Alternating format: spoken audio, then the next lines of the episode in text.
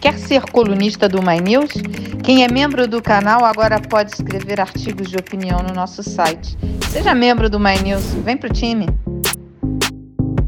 Oi, tudo bem? Eu sou Cecília Oliveira e esse é o nosso Quinta Chamada Ciência. E hoje, por incrível que pareça, temos aqui uma pessoa que a gente nunca viu, Salvador Nogueira. E a gente recebe também o psiquiatra Lucas Mella e a farmacêutica bioquímica Laura Marise, do canal Nunca Vi um Cientista. A gente vai falar da história de detetive mais frustrante dos últimos tempos, que é a investigação da origem do coronavírus. Onde é que isso vai dar? Se vai dar.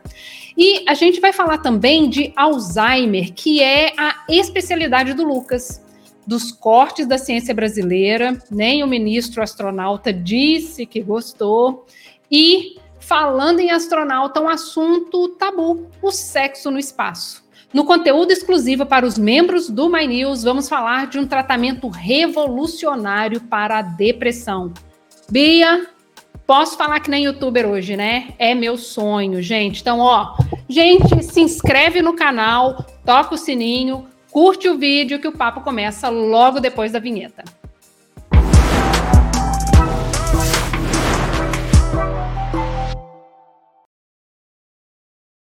E aí, retomando esse nosso assunto da investigação mais que não foi para lugar nenhum ainda. A gente não sabe se foi um cientista malvado, se foi um castigo de Deus, se é um sinal do apocalipse. A pandemia da Covid vai fazer dois anos e a pergunta continua sem resposta: de onde é que saiu esse raio desse vírus que capotou esse planeta? A Organização Mundial da Saúde criou uma nova força-tarefa para investigar as origens do coronavírus. Segundo a OMS, pode ser a nossa última chance de saber. A investigação já é meio puxada e parece que a China não está colaborando muito. O governo chinês não admite nem a hipótese de o vírus ter sido criado em laboratório.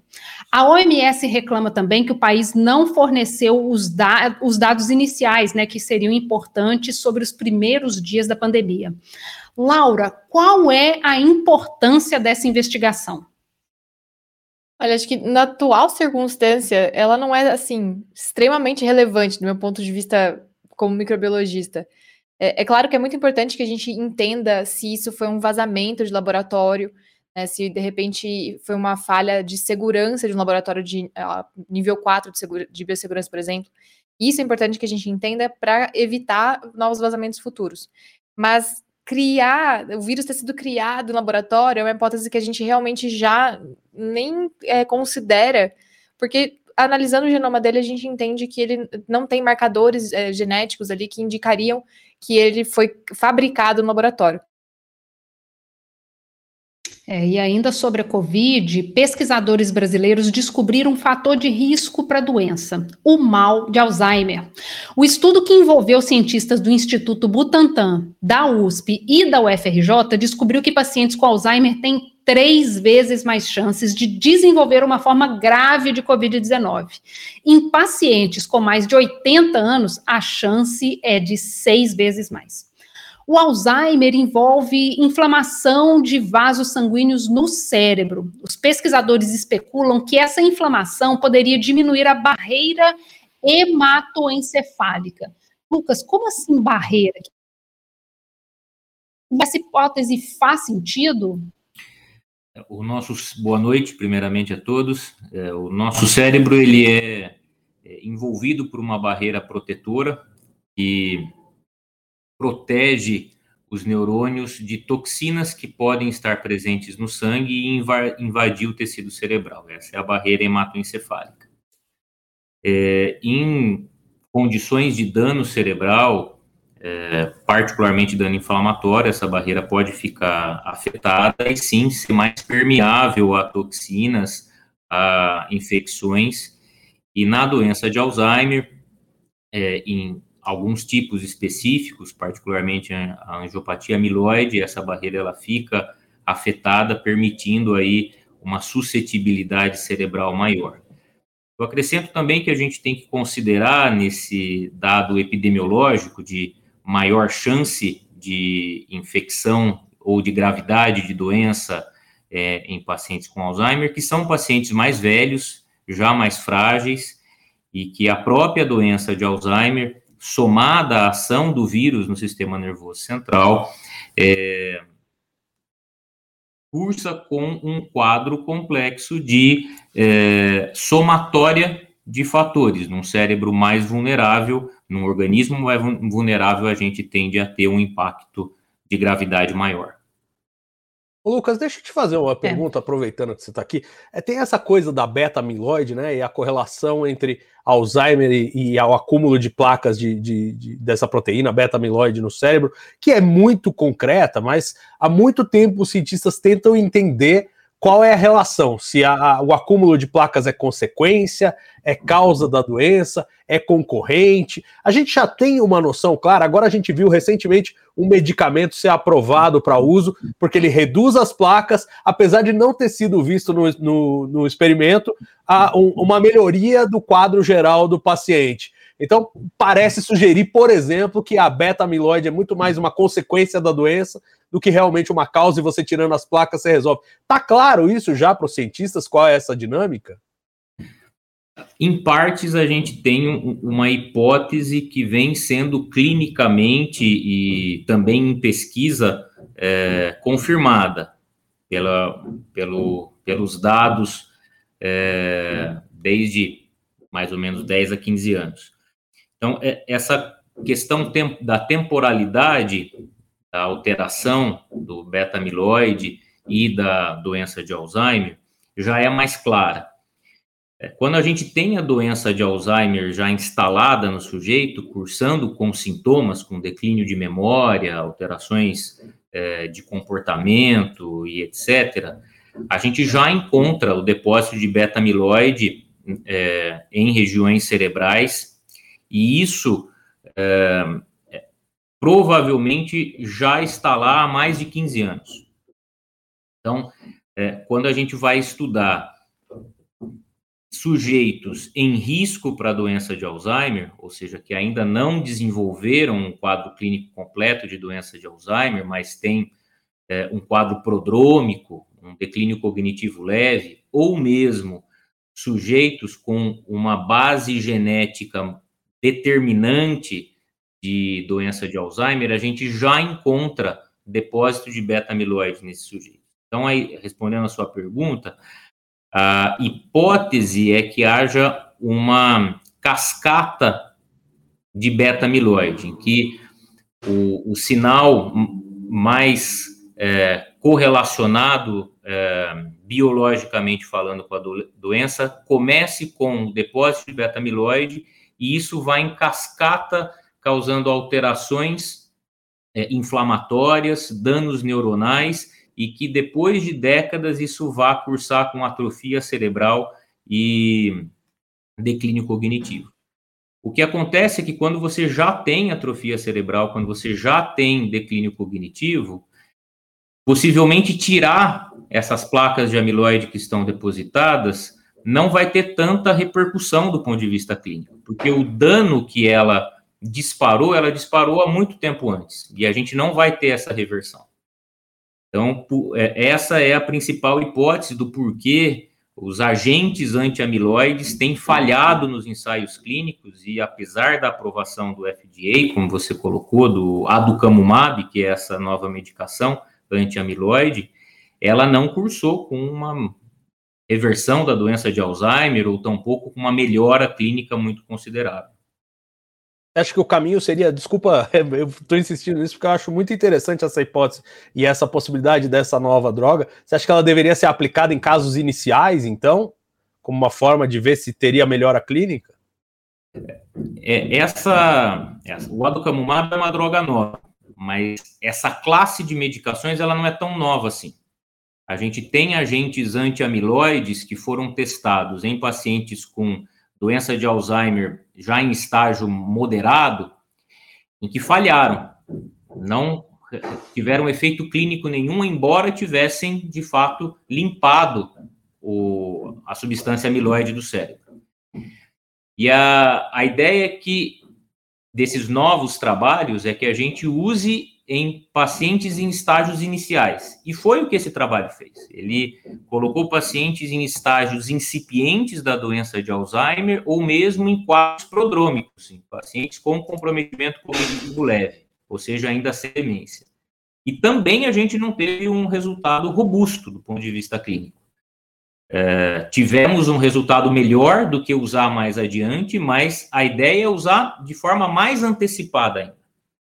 E esse é o grande nó que a gente enfrenta.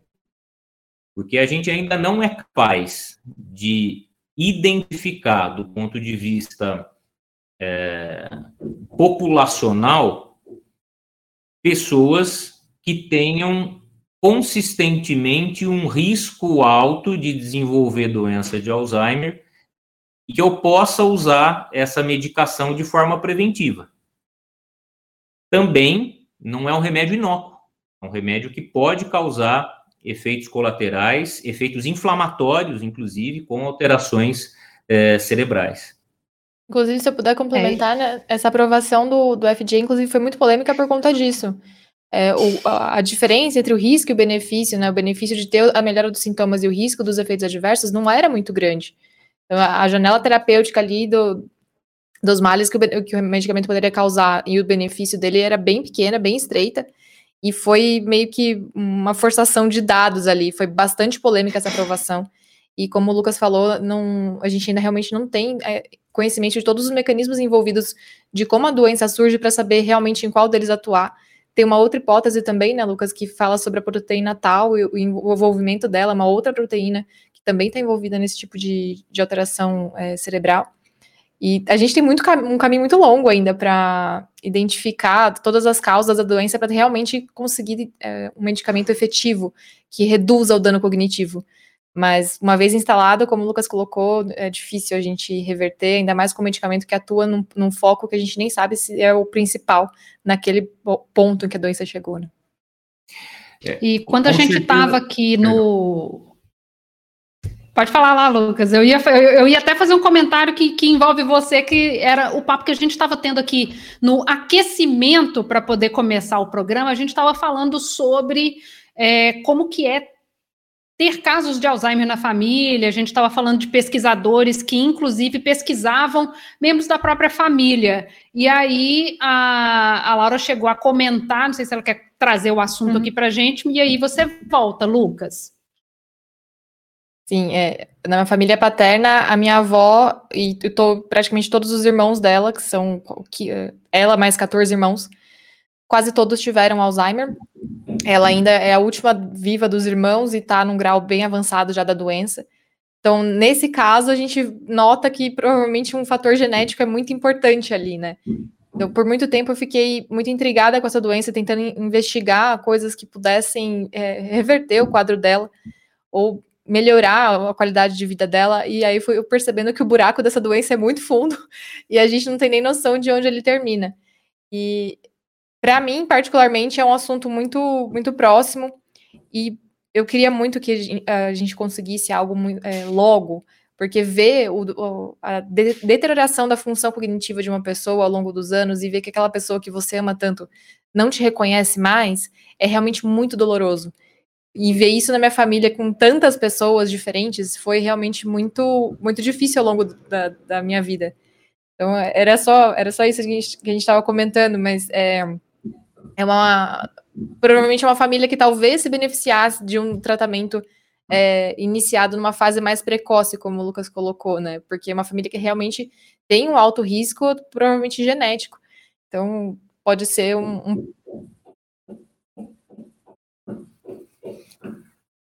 É. Acho que a Laura travou aqui, certo? Vou aproveitar para poder fazer duas perguntas que a gente recebeu. A gente recebeu uma pergunta do Wellington Malkner. Ele perguntou como evitar o mal de Alzheimer. E a gente recebeu uma outra pergunta do Lui, perguntando se diabetes é um fator de risco para a doença, Lucas? Sim. Então, é, até era isso que eu ia comentar depois da, da Laura. Modelos estatísticos, eles mostram que o tamanho do efeito de intervenções mais precoces para declínio cognitivo tem um impacto muito maior do que intervenções tardias. Então, de fato, é, a gente intervir precocemente, ainda que a gente não consiga é, resolver a doença ou mesmo estabilizar a doença, a gente vai conseguir é, segurar essa doença em estágios mais iniciais. E intervir precocemente significa, é, na prática clínica atual, trabalhar com fatores de risco. A gente tem fatores de risco não modificáveis, que são a genética e a idade, que são mais impactantes no caso da doença de Alzheimer, e a gente tem fatores de risco modificáveis, que são fatores que vão afetar é, a boa saúde cerebral, vão afetar é, vias metabólicas cerebrais e vão favorecer é, a instalação da doença de Alzheimer ou vão fragilizar esse cérebro contra a doença de Alzheimer. Um desses fatores é o diabetes, é hipertensão arterial, é a doença vascular cerebral já instalada, por exemplo, acidentes vasculares cerebrais, é, fatores protetivos, atividade física, é, dieta, dieta do Mediterrâneo tem sido muito estudada, é, controlar é, de forma eficaz é, fatores de risco vascular no geral, é, que também inclui eh, colesterol alto, triglicérides alto, também vai ser protetivo. É, tratar causas reversíveis de declínio cognitivo, por exemplo, déficit de vitamina, alterações hormonais, é, vão favorecer aí o, a, a, o bom funcionamento cerebral e vão é, conseguir trazer uma saúde cerebral melhor para um eventual enfrentamento de uma doença neurodegenerativa. É, e aí, mais uma pergunta: é possível detectar se você pode ou não desenvolver Alzheimer? Os cientistas da Universidade de Glasgow dizem que sim. Eles divulgaram um estudo que apresentou diferenças na estrutura do cérebro e também nos resultados de testes de capacidade mental. Segundo eles, é possível detectar esses sinais, mas é preciso ainda desenvolver tecnologias. Mas há quem conteste. Lucas, o que, que a gente sabe sobre sinais de Alzheimer até agora e, que, e o que está sendo feito já na prática? É, é possível a gente ter um, um diagnóstico com a alta predição de conversão para doença de Alzheimer no futuro em pessoas que já têm algum sinal de declínio cognitivo.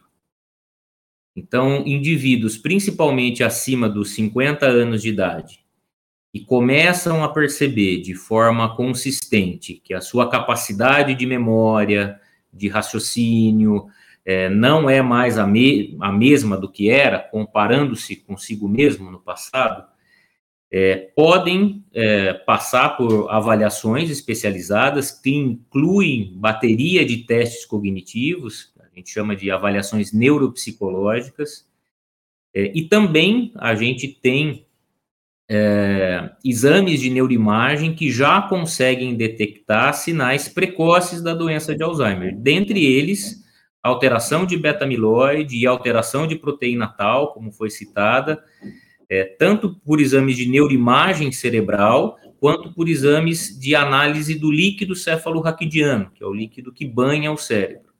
Então, com esses biomarcadores é, da doença de Alzheimer, a gente consegue ter um diagnóstico precoce e estabelecer pessoas que têm um risco alto de conversão para a doença de Alzheimer é, num estágio prodrômico num estágio de comprometimento cognitivo leve.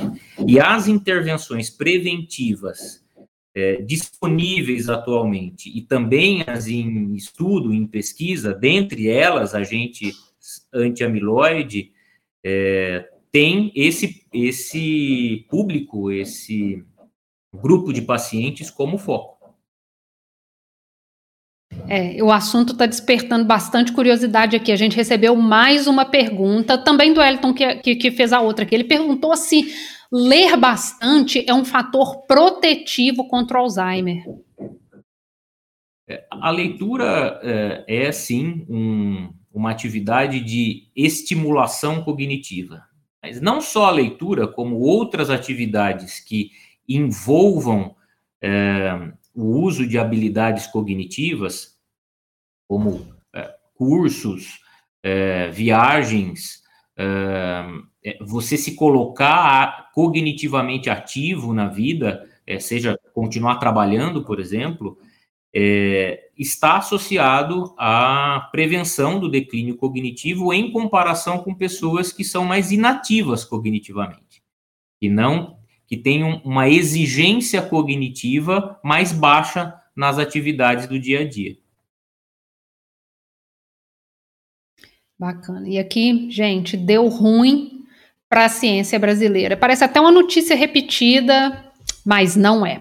O governo federal anunciou um corte de 600 milhões na área de pesquisa. Esse valor corresponde a, preste atenção nisso aqui, gente, 90% dos recursos do Fundo Nacional de Desenvolvimento Científico e Tecnológico. Diante é, de parlamentares do Congresso, o ministro da Ciência e Tecnologia, o Marcos Pontes, disse que foi pego de surpresa e que ficou chateado. Vamos ver, né? Não sei se ele só chorou lá no travesseiro da NASA, no lugar quente. Salvador, só dar essa chorada, essa reclamada, ficar triste, chateado. Isso resolve? Isso basta?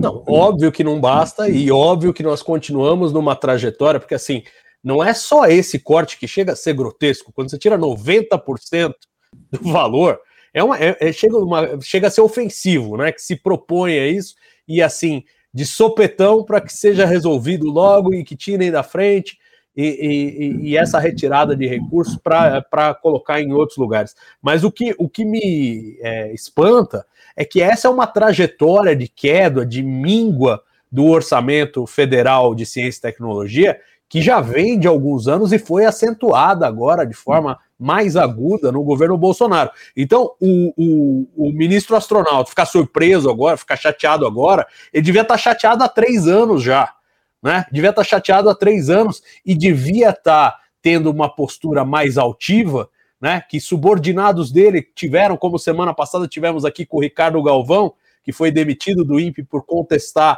é, ações e afirmações descabidas por parte do presidente da República, se o ministro fosse mais altivo, já teria ou pressionado para mudanças ou pedido, deixado o boné, né? E, e, e ido pastar em outro, em outro local. Porque vamos combinar que para não fazer nada, para ficar assistindo, podemos ser nós, né? Não precisa ser o ministro da Ciência e Tecnologia.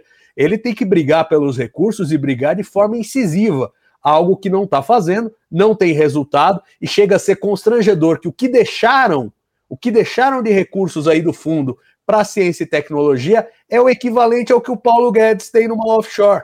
Chega a ser grotesco isso, ofensivo, e é, é uma coisa que eu, eu tenho até, eu me sinto apático de comentar, porque assim, realmente estão estrangulando a ciência e vai ser difícil se recuperar não vai ser fácil, não é fácil dar perspectiva para um pesquisador hoje que precisa pedir bolsa, não é fácil manter pesquisadores de qualidade no Brasil quando as condições de trabalho são essa, e eu não, e eu, e eu não sei quanto tempo vai levar para a gente recuperar. É absolutamente frustrante. E uma coisa que eu repito para mim mesmo e repito para os outros toda vez que eu ouço é o seguinte: o que eu espero desse governo é que ele acabe. É a única coisa que se dá para esperar que vai ser positiva desse governo, porque, de novo, não é um, momento agora, ah, gastamos muito na pandemia, precisa cortar aqui. Não. São três anos de cortes sistemáticos, de manter a, a ciência e tecnologia passando fome, como, aliás, muita gente agora começa a passar fome no Brasil. É uma situação falimentar da ciência brasileira, infelizmente. E aqui, gente, o mais impressionante dessa situação é que o governo não fez isso sozinho. O remanejamento de verba ele foi aprovado pelo Congresso. Lucas, o que, que a gente precisa fazer para que os políticos entendam a importância da ciência no país? Tipo, uma pandemia não foi suficiente para você entender que você precisa da ciência? Eu acho que o buraco é mais embaixo, né? Eu acho que o buraco começa desde a educação básica. Não dá para a gente ter uma cultura científica é, na população e dentre os representantes dessa nossa população se a gente não tiver um nível de educação formal é, de qualidade maior. Então, é, como o Salvador colocou, acho que é um, um, desmonte que já vem há muito tempo. Né? E voltando a falar um pouco até da doença de Alzheimer, tem um trabalho de pesquisa que mostra que é, o que, se a gente pudesse mexer em todos os fatores de risco para a doença de Alzheimer, o que faria com que a incidência, os casos de doença de Alzheimer diminuíssem muito nos próximos anos? É investimento em educação. Então, é, uma população menos escolarizada, como é a nossa, é uma população que vai ter números cada vez maiores de pessoas que, quando chegarem no envelhecimento, não vão ter um cérebro é, bom o suficiente para lidar com doenças neurodegenerativas. E só complementando, e... Eu, eu, eu, também é, passo e vivencio na pele esse desmonte como pesquisador na Unicamp, funcionário da Unicamp. É um desmonte que é, é muito difícil, não é é, injetando daqui dois anos mais verba que vai resolver apenas, né? Porque você tem um, um desmonte de pessoas e para você formar novas pessoas capazes de tocar é, pesquisa de ponta leva muito tempo, leva muito tempo e a gente já não vem formando essas pessoas é, nas últimas décadas. É, Lucas fa fa falando aí sobre né, como é que você faz quando falta pessoas, né? Porque tem essa quebra. A gente mencionou nos programas passados, a gente falou muito sobre a tal da fuga dos cérebros também, né? Que é aí mais um efeito dessa falta de investimentos.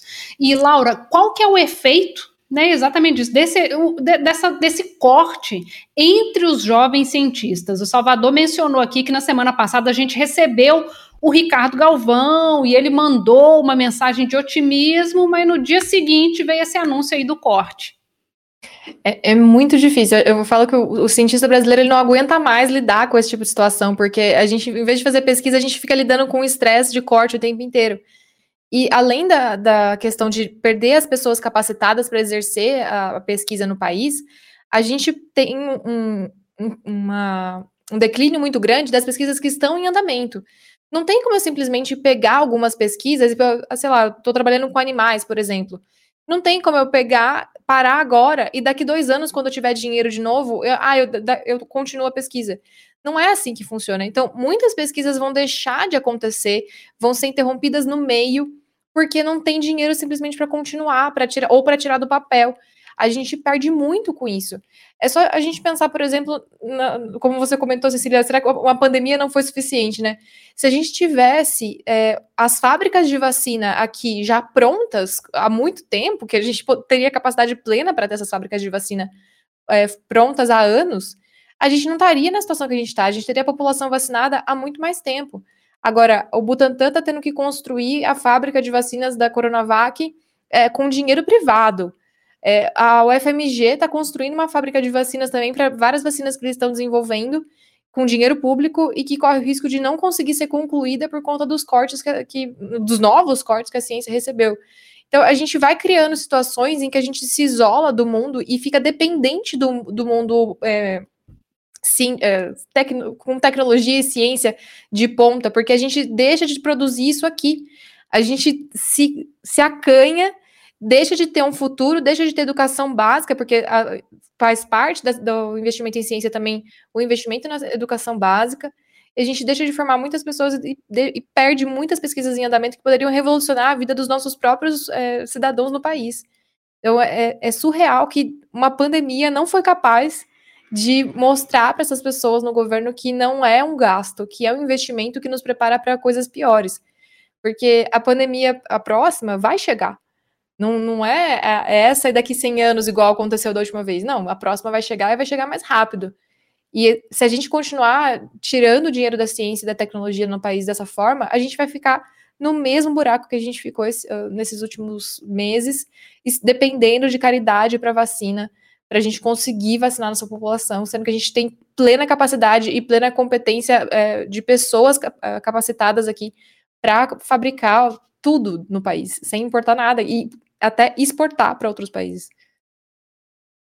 É, esse foi outro assunto que a gente que a gente já comentou aqui. A próxima a próxima pandemia não está tão longe quanto se imagina. Agora Virando a página aqui, momentos de prazer para você ver estrelas, literalmente. Um grupo de cientistas que estudam sexualidade e aspectos psicossociais dos seres humanos no espaço assina um artigo em que pede às agências espaciais e aos bilionários que, que esses bilionários aí que andam brincando de astronauta, tá pedindo o quê? Que eles invistam em pesquisa sobre sexo no espaço.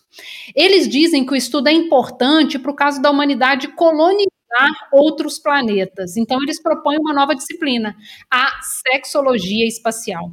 Salvador tem muitas perguntas aqui. A primeira é: você concorda com os caras? E a segunda é: vai ser cobaia? Lembrando que não é só transar no espaço, né? Transar no espaço com um monte de gente te olhando, cientistas ali, ó, de olho e provavelmente você com eletrodo ó, em tudo quanto é lugar que a gente possa imaginar. Olha, eu vou te falar, minha resposta é não para as duas perguntas. É, eu, alguns anos atrás, escrevi uma matéria sobre sexo no espaço para Playboy, curiosamente, ainda existia a revista, e, e, eu escrevi sobre isso porque é uma polêmica, né? As agências espaciais dizem que nunca aconteceu, mas a gente não sabe. Já houve é, muitas tripulações com homens e mulheres voando, etc. E não tem aquela vigilância 100% e tal. Então a gente não sabe realmente se não aconteceu. Mas o fato objetivo é sexo no espaço é uma coisa complicada pra caramba. Por quê? Porque você tem a sensação de ausência de peso.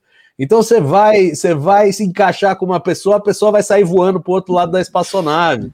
Aí você vai ter que se amarrar com ela para conseguir fazer o negócio lá né, com, com a sensação de ausência de peso ali no, no, no, chamado zero G. E aí você tem todo um problema com fluidos também, que vão flutuar pela cápsula. Então, assim, não é legal, não é a imagem que eu tenho de diversão no espaço, sexo no espaço. E além do que, se o problema é a colonização de outros planetas, é a colonização do espaço, é, acho que vale a pena, por exemplo, fazer um experimento se a gente tiver uma base na Lua ou uma base em Marte. Aí sim, são níveis de gravidade diferentes e a gente vai ter que estudar realmente o que acontece na fisiologia humana, não só no ato sexual, mas inclusive na gestação, sob essa gravidade menos intensa. Então, isso provavelmente vai ter que ser estudado se a humanidade se expandir para além da Terra. Agora, no zero G ali em órbita da Terra, eu acho uma péssima ideia e acho que é mais curiosidade desses cientistas do que de fato uma preocupação com a expansão humana pelo universo. Lucas e Laura topam ser cobaias? Eu tô de boa. Essa história de Também. muita gente observando não é comigo, não.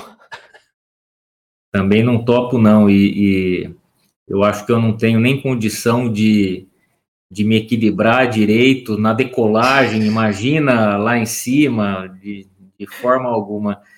E tem outras. Tem, tem boas pesquisas para se investir os bilhões de dólares, dólares, né? Eu acho que tem muita coisa para a gente fazer aqui na Terra e, e deixar o espaço para uma outra hora. É, o mesmo no espaço, né, Lucas? Que eu sou defensor do espaço, cara. Eu acho que tem muita coisa legal para fazer, inclusive na área de medicina, pesquisa de medicamentos, cristalização de proteínas. Tem um monte de coisa. O espaço é um lugar super legal e super importante e dá para gerar muito, muito conhecimento que vai ter impacto aqui na Terra. Esse certamente não é um deles. Perfeito. É, o, o professor Ronildo Nicodemos até lembrou um, um, ícone dos memes na internet aqui, que é o, o, o surubão de Noronha. O, ciru, o surubão de Noronha pode mudar de lugar. Mas, Lucas, você mencionou aí que dá para poder pedir o dinheiro dos bilionários para poder fazer uma outra coisa, né? O que é que você gostaria de fazer? Que, pe que pesquisa que você queria financiar com esses bilhões aí que seriam mais úteis? Olha, não tem outra coisa para falar senão da própria doença de Alzheimer, né? Que é o, que eu ensino, estudo e atendo na minha prática. Então, a gente tem aí uma doença que é, vai, é, já está é, nos países desenvolvidos é, em níveis epidêmicos e nos países em desenvolvimento tem uma, um crescimento exponencial então, é, é, do ponto de vista de impacto de saúde pública, não tenho dúvida que o dinheiro vai ser muito bem investido em é, entendimento, diagnóstico precoce e intervenções para a doença de Alzheimer. E Laura, esse, esses bilhões aí que estão sendo, essa dinheirama que está sendo usada aí para poder dar essa, essas viagens rapidinhas aí no, no, espaço, qual que era a sua ideia de, de financiamento que você pode submeter ali para os bilionários que estão aí rasgando uns dinheirinhos? Nossa, rasgando muito dinheiro, meu Deus.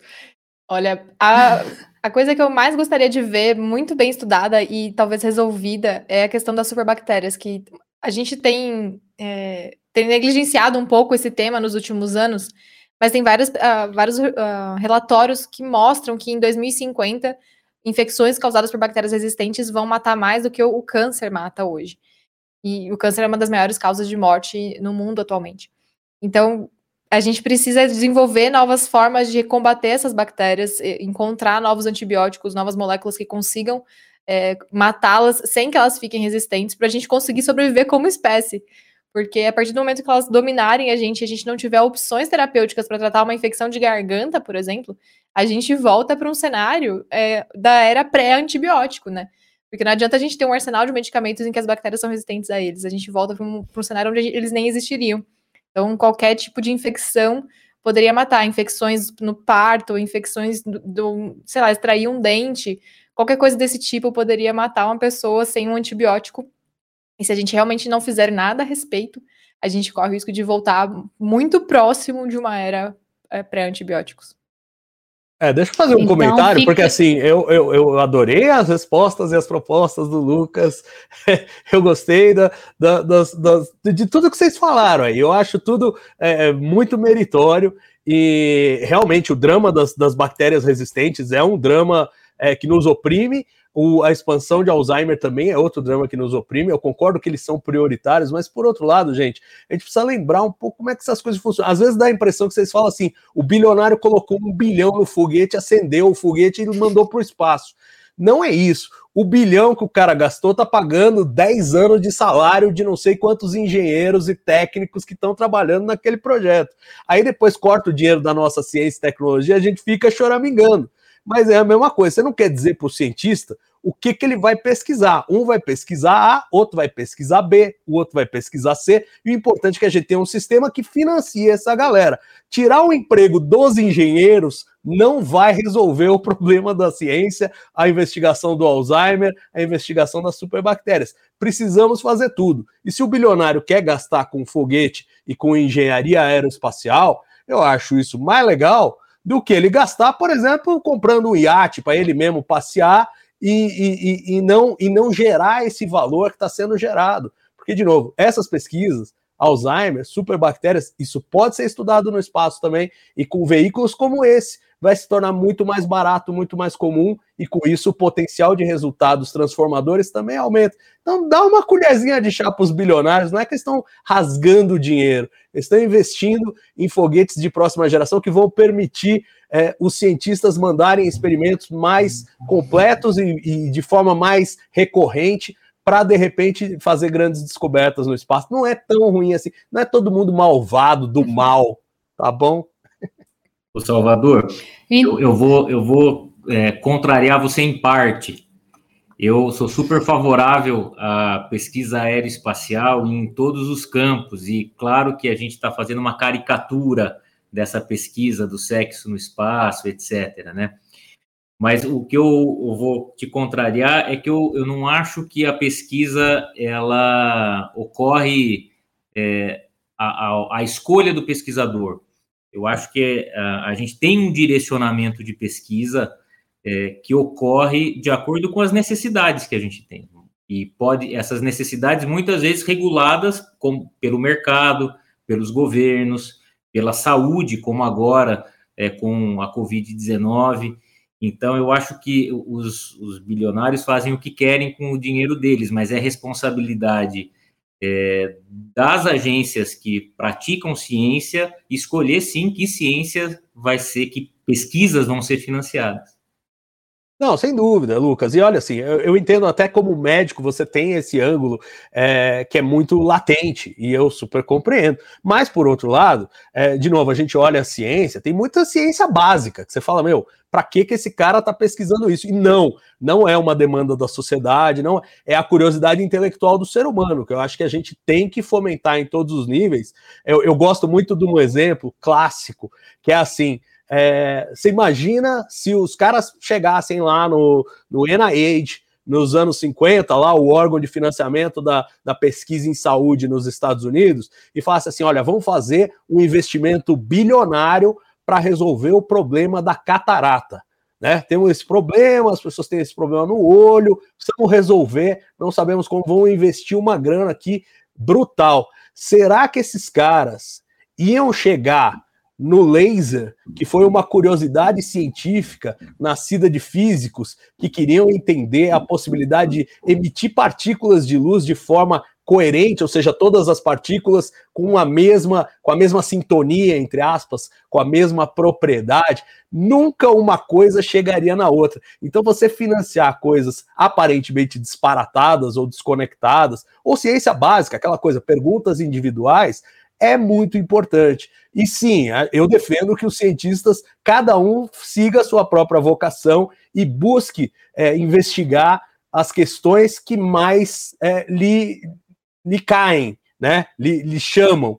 E aí, e aí, claro, esses resultados, às vezes de forma imprevisível, como o caso do laser, podem gerar grandes revoluções tecnológicas, não só em tratamentos médicos, onde laser é muito usado, mas no entretenimento, em, em, na economia. Tem tanta coisa que usa laser hoje em dia que é difícil de você mencionar. E começou como uma curiosidade científica que talvez alguém falasse, pô, isso aqui não serve para nada. Então a gente tem que ter um certo cuidado. E nesse caso são os bilionários que estão pondo dinheiro, não é a NASA. Se fosse a NASA, você ia falar, pô, a NASA podia gastar melhor do que isso. Aí é o dinheiro público, o dinheiro do contribuinte. Nesse caso, não, é o dinheiro deles, eles querem gastar assim, pelo menos estão gerando algo que traz valor para a humanidade. Eles, eu consigo imaginar 100 jeitos deles gastarem esse dinheiro de forma pior do que essa. É, eu sou a favor da rinha de bilionário, então assim, eles podem brigar entre si quem é que financia mais. Então, assim, é isso, gente. E, e, e lembrando aqui que são só as pessoas mais ricas do planeta. Dá para poder é brincar. É e investir, dá para poder fazer de tudo, é só querer. Eu quero Gente, só fazer nosso próximo... Cecília, só um comentário falar, sobre a fala do Salvador. Na verdade, o que eu e o Lucas falamos é ciência básica, porque a gente precisa compreender os mecanismos envolvidos tanto na, no surgimento da doença quanto no como combater a resistência da, das bactérias. Então, esses investimentos são em ciência básica. Todos os prêmios Nobel são é, de, destinados à ciência básica, porque ela é parte da formação de conhecimento da humanidade. Então, investir em ciência para resolver um problema não é investir na tecnologia a ser desenvolvida, e sim na formação de conhecimento. E é sempre na ciência básica. A ponta da cadeia sempre vai ser a ciência básica, é nela que a gente tem que sempre investir para ampliar nosso corpo de conhecimento e aí sim conseguir resolver os problemas que a gente tem para resolver.